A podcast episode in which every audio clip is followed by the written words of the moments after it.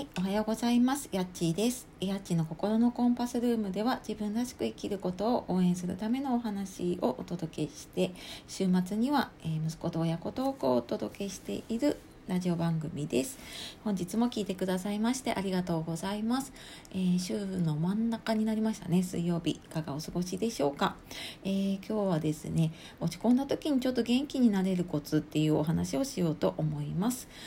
えー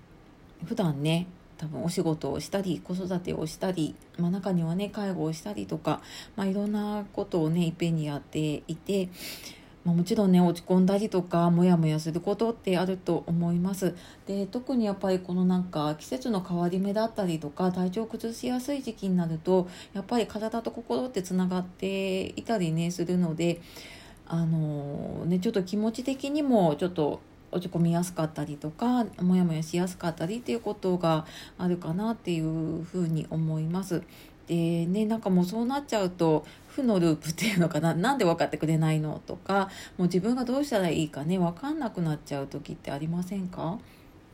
で私もなんかちょっとなんかここのところいろんなことがあってでちょっと落ち込気味気味だったりとか ちょっとモヤモヤすることが続いていてなんかその時どうしてたかなっていうのを思い出したこともあってね今日ちょっと話をしてみようかなって思いました。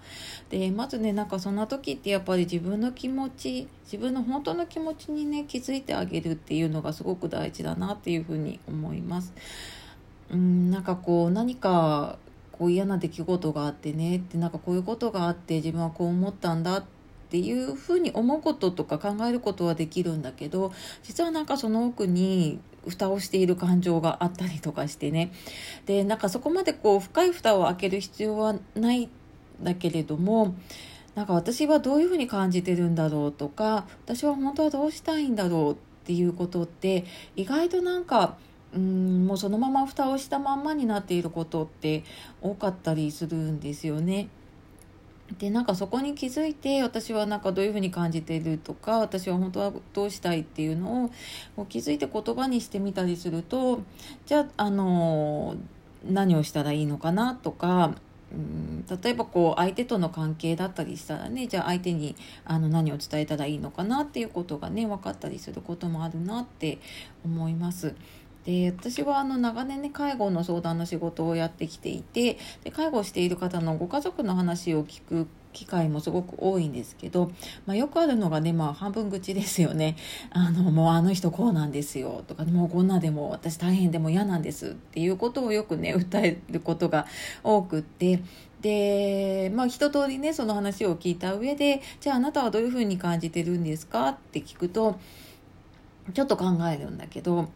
きっとねあの人はこういうふうに思ってるんですって言ってまそこにも話がね戻っちゃうっていうことがねよくあります。でこれなんか笑い話じゃなくって自分の時も結構そうでもうなんかもうもう嫌だってもうああいうことがあって嫌だって思ってでなんか自分はどう思ってるのかなと思うといやなんかもうああいうふうにされてこういうふうにされてって。やっぱそこに戻っちゃうことってねよくあるなっていうふうにね思うんですね。でなんかやっぱり自分の感情で気づかないことが多くっててでさっきのねその介護している家族の話だと本当はこんなに頑張ってるのになんかこう誰にも分かってもらえない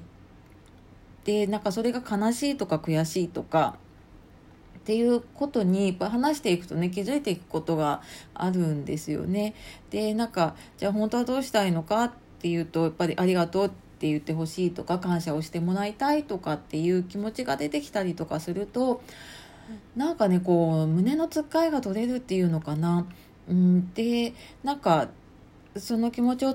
相手に伝えていこうとすると実はなんか自分も相手に対して感謝の気持ちを持っているなっていうことに気づいたりとか何か悪いところばっかりにしか目がいてなかったんだけれどもあ実はなんかこんなことをねあの逆にしてもらっていたなとか、